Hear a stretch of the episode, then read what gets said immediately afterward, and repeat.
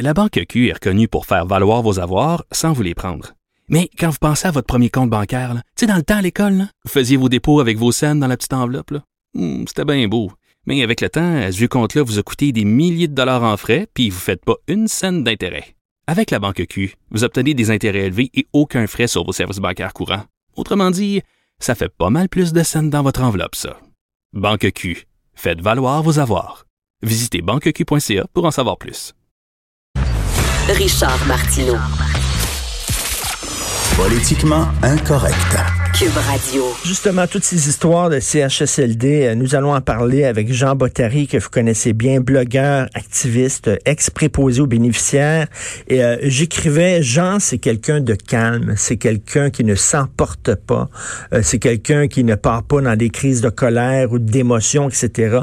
Mais il m'a extrêmement touché parce que sur son statut Facebook, il a dit qu'il n'a jamais autant pleuré qu'en regardant les reportages concernant euh, le CHSLD Heron euh, à, à, Dorval. Bonjour, Jean. Bonjour, Richard. Tu me fais même monter les émotions encore. non, mais, mais c'est vrai, tu es un gars extrêmement calme, Jean, Oui. et euh, même tu t'excusais de dire que tu pleurais en regardant ça, euh, euh, mais, mais tu as vraiment pleuré ta vie, là. Ah oui, oui, Et puis, euh, comme je te dis, t'en parles, tu en parles maintenant, puis les émotions remontent encore. J'ai les émotions en fleur de peau. Euh, j'ai de la difficulté à dormir. Je n'en reviens tout simplement pas de ce qui s'est passé à Héron et malheureusement ailleurs aussi. Euh, on est là, on est censé protéger ces gens-là. On, on a fait un choix de société il y a très longtemps de protéger et de s'occuper de nos aînés. Puis là, ben, on les laisse carrément tomber là comme c'est là. Écoute, J'ai lu ta comme- chronique ce matin. Excuse-moi, Richard, j'ai lu ta chronique ce matin, se Oui. protéger le cul. Bon, mais je m'excuse pour le mot, mais c'est ça. Et c'est effectivement ce qui se passe dans le réseau de la santé. Tout le monde veut protéger, tout le monde veut justifier sa job, son salaire. exactement. Les infos ne se rendent pas à la bonne place. Et ils, veulent- ils disent, regarde, là, on a des problèmes, on le dira pas parce qu'on va avoir l'air fou. Puis euh, il y a des gens, bon, il y a des. Après ça, c'est pas bon pour notre réputation. Puis les gens voudront pas envoyer leurs vieux parents chez nous parce qu'ils vont dire qu'on est une mauvaise place. Donc ils attendent, ils attendent en disant, on va régler ça le problème sans demander de l'aide. Et là, le problème s'accentue. Euh, Et puis là, après ça, il- ça devient, c'est l'enfer. Que là, c'est plus juste les, les soins de base qui sont pas respectés. On est rendu à 31 morts dans un endroit seulement avant que ça commence à bouger. Même, je sais pas, le, je, je connais pas tous les détails de l'histoire. Moi, je crois que le 29 mars, le CIUS a été averti Hum. par la propriétaire de la, de la résidence Héron. Et euh, ça a pris jusqu'au 8 avril avant que le CIUS intervienne. C'est ce que je comprends de l'histoire. Ouais, tu sais, c'est bizarre, ça. Moi aussi, là, je comprends, je comprends pas tous les détails. Il va y avoir des enquêtes et tout ça. Mais moi, ce que j'ai lu, c'est que dès le 29 mars, euh, le CHSLD était sous tutelle du CIUS. Comment Oui. ça se fait que le CIUS, qui, euh, à partir du 29 mars, c'est eux qui géraient cette place-là, euh, comment ça se fait que même lorsque c'est eux qui géraient ça, ça a continué à péter de tout bas, de tout côté, là? Ce que Je j'en comprends que j'en comprends, ça prenait une ordonnance euh, de la santé publique pour pouvoir entrer dans l'établissement et l'ordonnance a été délivrée le 8 avril. C'est ce que j'en comprends. Mais est-ce que Ouais, mais c'était une urgence. Le CIUS aurait dû dire, Oui. regarde, on rentre, là. On s'en Ben, fout, là, à un moment donné, de l'ordonnance, puis de la papasserie, puis la bureaucratie, Oui. puis le red tape. Puis là, il y a des vieux qui sont là, là on rentre. Poursuivez-nous après si vous voulez. Ben, c'est ça. Là, ils ont envoyé des lettres d'avocats, puis blablabla. Oui. Puis là, le CHSLD voulait pas euh, euh, de transmettre des informations. Puis là, c'était du tétage d'avocats, puis du niaisage. Et pendant ce temps-là, chaque minute compte. Oui. Tu sais, il y a deux semaines environ, j'ai écrit euh, un courriel à Mme McCann. euh, pour lequel j'ai pas eu de réponse, mais évidemment, je ne sais pas si elle voit tous ses courriels. J'imagine que non, parce qu'elle doit en avoir plusieurs par jour. oui. Je lui disais justement que l'information ne se rend pas à elle. L'information est filtrée, même dans le réseau de la santé. C'est comme ça. C'est- comme ça depuis toujours. Chaque personne veut se sauver le cul. C'est pas compliqué. Exactement. C'est exactement ça. Ils veulent Oui. se, se- se protéger le cul. Et, et Oui. premièrement, bon, ça fait longtemps qu'on le sait que les préposés, et tu en étais un, Jean, ne sont pas suffisamment payés. Pas suffisamment payés, pas assez nombreux. Ça, le premier ministre Legault le sait. Il a admis que même Mm. avant la pandémie, c'était le cas. Aujourd'hui, on vit une situation épouvantable. Et moi, là, je, je- je lève mon chapeau à toutes les personnes qui sont sur le terrain, peu importe le titre d'emploi. de l'entretien ménager aller à l'infirmière, ces gens-là, c'est plus qu'une vocation. Ils sont dévoués à 200 et je ne blâme même pas les employés de Héron qui ont quitté. Pourquoi qui ont quitté? Parce qu'il y avait la COVID-19. Ben oui. Non, non, je, je les blâme pas. C'est ça que je dis, là. C'est une situation inédite. Et on peut comprendre qu'un CHSLD perde le contrôle parce qu'à un moment donné, tu as des cas de COVID-19 et là, ben, tu as des employés qui ont peur, qui se présentent pas. Et là, mhm. à un moment donné, là, ils se sont retrouvés, eux autres, avec deux préposés pour 143 lits, je crois. 143 patients, ça n'a aucun Christi de bon sens. Il y en a qui étaient morts dans leur lit puis qu'on le savait pas. Il y en a qui ben étaient tombés en bas de leur lit. Bon, on connaît tout. Ils étaient tellement déshydraté, qui avait de la difficulté à parler. Tellement, et, euh, tu peux comprendre qu'il était deux, deux préposés complètement débordés. Et mhm. euh, à un moment donné, on, peut comprendre que c'est une situation inédite, mais là, quand tu es propriétaire d'un édifice comme ça, faut que tu demandes de l'aide au plus sacrant. Dimanche, je suis allé faire des entrevues, je suis allé sur place à la résidence Ayron. Et puis ah j'ai rencontré, euh, oui, j'ai rencontré une dame. Son père est décédé le 31 mars à la résidence. Et elle s'en venait voir si elle pouvait parler à la police parce qu'elle avait aucune nouvelle. Elle sait pas où ce qui est rendu son papa. Elle savait pas euh, euh, dimanche, elle savait pas où était son papa, son corps. C'est Non, non, mais c'est complètement incroyable. Là, il va avoir le bon. Ils ont réagi, le gouvernement. Ils disent qu'ils vont aller visiter tous les, les CHSLD euh, du Québec pour voir comment ça se passe euh, à l'interne. Euh, bon, est-ce que c'est trop peu, trop tard? En tout cas, vaut mieux, vaut mieux réagir que pas réagir. Là. Je pense que vraiment, ça a touché énormément François Legault, là, qui avait l'air vraiment extrêmement ému. D'ailleurs, qui, qui devait prendre une journée de congé bien mérité, puis euh, qui s'est pointé à job mhm. parce qu'il voulait parler aux Québécois de ça. Mais écoute, qu'est-ce que ça dit sur la façon dont on traite nos personnes âgées au Québec? Ben, regarde, je, me dis, écoute, on traite nos animaux mieux que ça. Ben oui. Il y a plus d'inspecteurs pour les, conditions des, animaux qu'il y en a pour euh, les, personnes âgées puis les, résidences. Tu sais, à un moment donné, il faut, faut mettre nos priorités à bonne place. Là. Puis moi, la première chose que je ferais après la pandémie, c'est que les CIUS et les CIS arrêtent d'envoyer des personnes qui devraient être en CHSLD dans les résidences privées. Oui, ça, je pense que c'est arrêté. C'est ce qu'ils ont dit au gouvernement, là, qu'ils feront plus ça, là? Ben, ils ont dit qu'ils le font pas durant la pandémie. Je, pense pas qu'ils ont dit encore qu'ils le feraient plus. OK, OK.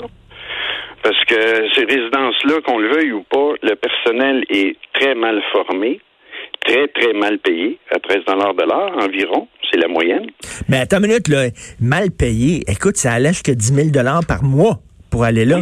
Euh, à, Dorval, là, tu, là, à un moment donné, ils sont cheap en Christie, là, parce qu'ils en font de l'argent, là.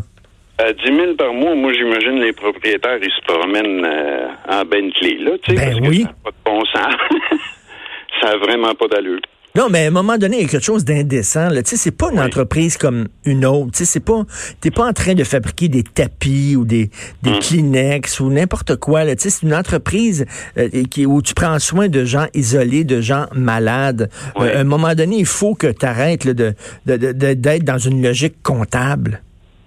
Mais tu vois, en quelque part, même les, les, les CIS et les SUS sont dans une logique comptable parce qu'en envoyant des personnes dans les résidences privées, ça leur coûte moins cher. Fait hmm. qu'à la fin de l'année, leur budget est correct, là, ça balance, là. Parce que ça leur coûte beaucoup moins cher d'envoyer les personnes en résidence privée que de les garder en CHSLD. Jean, Jean j'aimerais savoir comment tu réagis euh, face à Gaëtan Barrette, euh, qui est un peu très présent ces temps-ci, puis qui mhm. parle, puis blabla. Il y a des gens qui disent, ben là, il devrait se garder une petite gêne parce que quand même, il a coupé beaucoup dans le système de santé à l'époque où il était ministre. Qu'est-ce que tu en penses de ça? Écoute, au début, quand j'ai vu ça, j'ai dit, ben écoute, non, il n'y a pas de partisanerie, puis il essaie de s'impliquer, puis de changer les choses. Mais j'ai repensé à tout ça en voyant tout ce qui se passe dans les CHSLD. Et je crois qu'il est en partie responsable de ce qui arrive aujourd'hui. Pas la pandémie, évidemment. Ben non, ben non, non, non. La, désorganisation.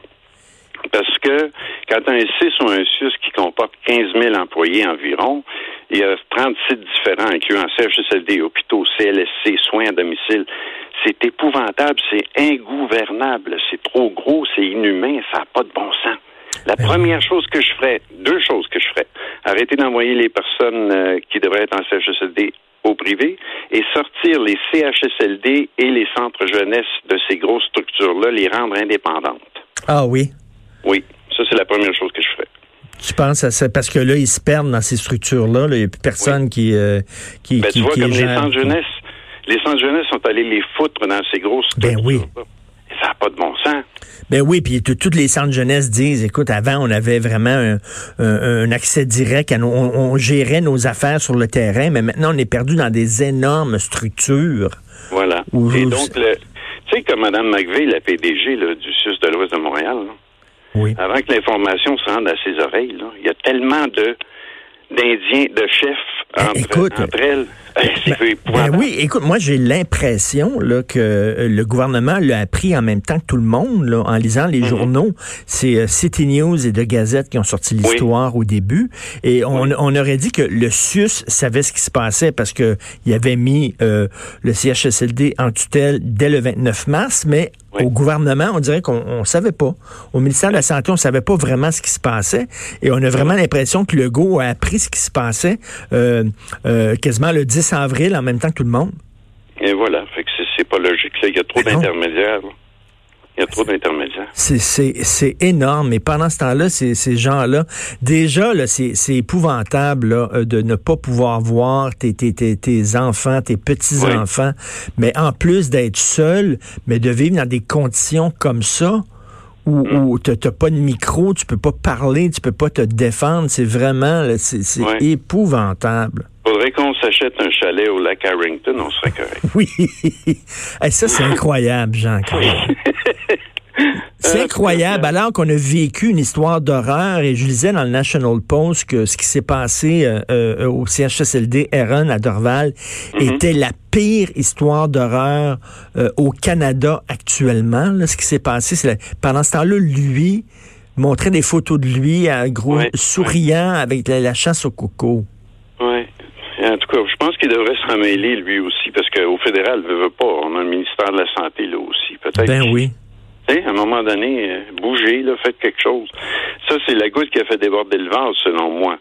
Et j'espère que les 31 martyrs, comme disait Mme Bombardier ce matin dans sa chronique, euh, ce sera pas en vain ces décès-là. là. Non. Il va se passer quelque chose. Mais arrêtons de réfléchir et agissons le plus vite possible avant que ça se reproduise à nouveau. Euh, Et tu imagines les deux, là, parce que je disais, il y était deux préposés pour 143 patients, quelque Oui. chose comme ça. Et Ces deux-là, ces deux personnes-là, ils sont courageuses. De, de- deux autres, ils continuaient d'aller travailler le, le Oui. matin. Écoute, Oui, parce qu'il hein. faut pas lancer la, la, la roche aux, aux- aux préposés. C'est pas Non. de leur faute, là. Ils étaient débordés. Vraiment, c'est vraiment pas de leur faute. La seule chose que j'aurais, peut-être, c'est pas un reproche, mais tu sais, j'essaie de me mettre toujours à la place des personnes qui sont là. En tant qu'employé, je crois, là, honnêtement, même si j'avais perdu ma job, je m'en contrefiche, j'aurais dénoncé la Ben oui, comment ça se fait? Puis même ceux qui sont qui ont quitté leur job, là, Oui. ils travaillent, ils, ils ont quitté. Pourquoi ils ont pas pourquoi ils sont pas allés voir un journaliste? Pourquoi ils sont. C'est bizarre, ça. C'est la part aussi, c'est l'omerta qui règne dans ces milieux-là. Tu sais, les personnes, faut, moi je leur en veux pas. Tu sais, à 13 pièces de l'heure, c'est la seule job que tu ou peut-être t'en fais deux jobs pour arriver à 13 pièces de l'heure.